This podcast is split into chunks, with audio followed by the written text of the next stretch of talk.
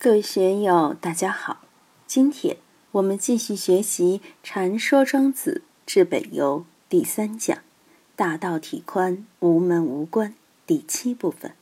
让我们一起来听听冯学成先生的解读：“渊渊乎其若海，巍巍乎其若山，中则复始也。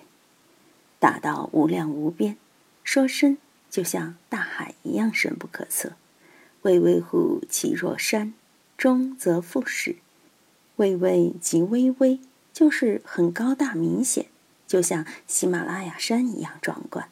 而且这种现象是周而复始的。周而复始的现象，我们经常看到：离离原上草，一岁一枯荣；野火烧不尽，春风吹又生。春天来了。夏天来了，热得不得了了。预报九月四日就凉快了。川东的大旱，干的水都没有喝的。湖南暴雨夜来成灾。冬天一过，春天就来。四时的运行，他就这么明白。人的生老病死，有生有死，荣辱顺逆，都是物极必反，否极泰来，泰来否极，它都是终则复始。这就是常道，道可道非常道。我们看常道，往往都是终则复始。《易经》复卦说：“天之行，反复不过七日，有终肯定有始。人生了，肯定有死。死呢，天地之谓行嘛，它必然以一个新的形态出现，运量万物而不愧。在宇宙之中，事物层出不穷。”如今，仍有无穷的事物有待我们去认识。现在的生物学家常常呼吁，不能毁坏森林。像亚马逊的森林里，随便划一平米的地方，都有我们以前不曾认识的物种。我们搞科学就不如西方人精细。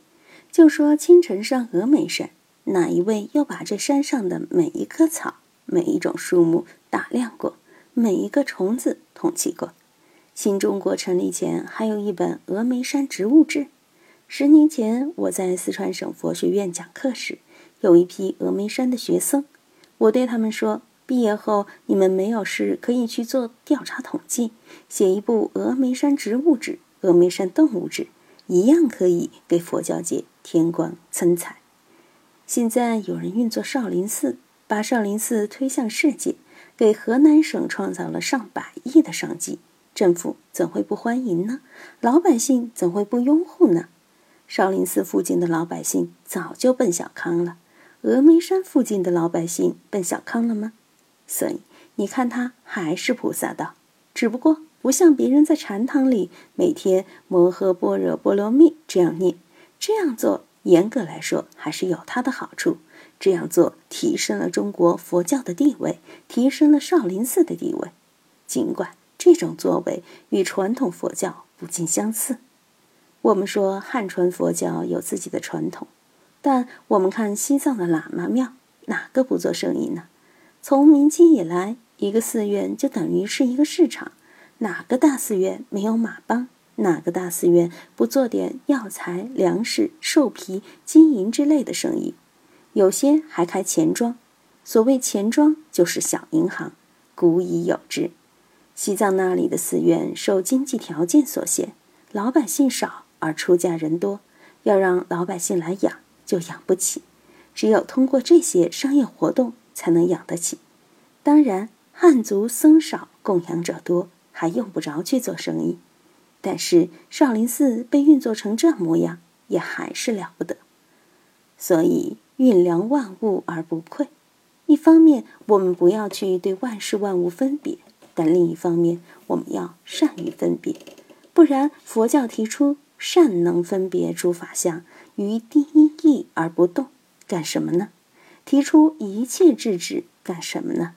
一切智止就是让你善能分别诸法相，对万事万物要了然于心，但同时又不要妄生分别，能于第一义而不动。实际上。是不要在烦恼性上去妄生分别，妙观察智就是让你多多益善，就是让你能够分别一切，让你比任何人都聪明，比任何人都智慧。所以我说，佛法也不是拒绝世间学问，他要把世间学问变成自己的妙观察智，变成自己的一切智智。为什么讲无分别呢？是要我们在烦恼心上不动心，这样才行。运量万物而不愧，这方面西方人就做得比我们东方人好。欧洲人在这方面确实是遥遥领先。我们学国学也不能不学别人的优势。中国十三亿人，八亿人去学西方的，一百万人去学佛，十万人去学道，两三万人去研究孔老夫子，也不多嘛。几亿人去学西方的科学技术去挣钱。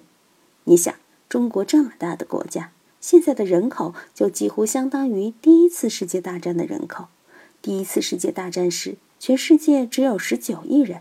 现在中国是十三亿人，许多青年人不去做战事，天天去吃麻辣烫、打小麻将，学西方的学的也不像，天天去酒吧玩，过圣诞节、狂欢节之类，蛮起劲儿。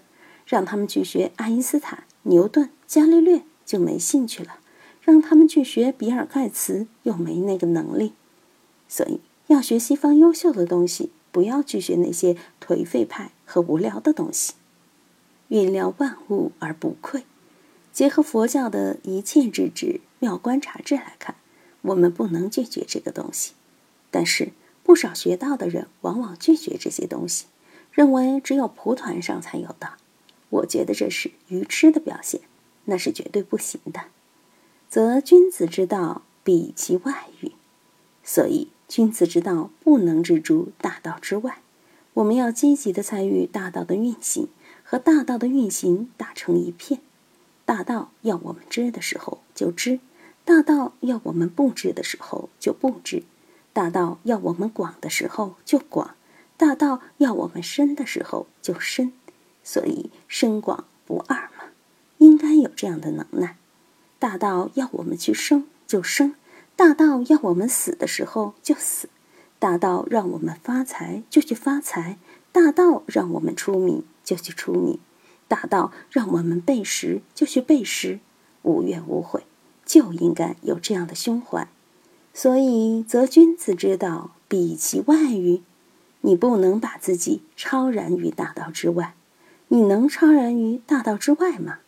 成了一个死人，人在大道之中，活人还能在大道之外吗？想一下，有什么可以超然于大道之外的？没有的。也是绝对不可能的。万物皆往资焉而不愧，此其道与？万物之所以成万物，万象之所以成万象，都是大道在其中导演的，而且层出不穷，花样翻新。只要我们把注意力放在任何一个点上，它就在日日更新，就在运动变化之中，就在推陈出新。所以，这个就是道。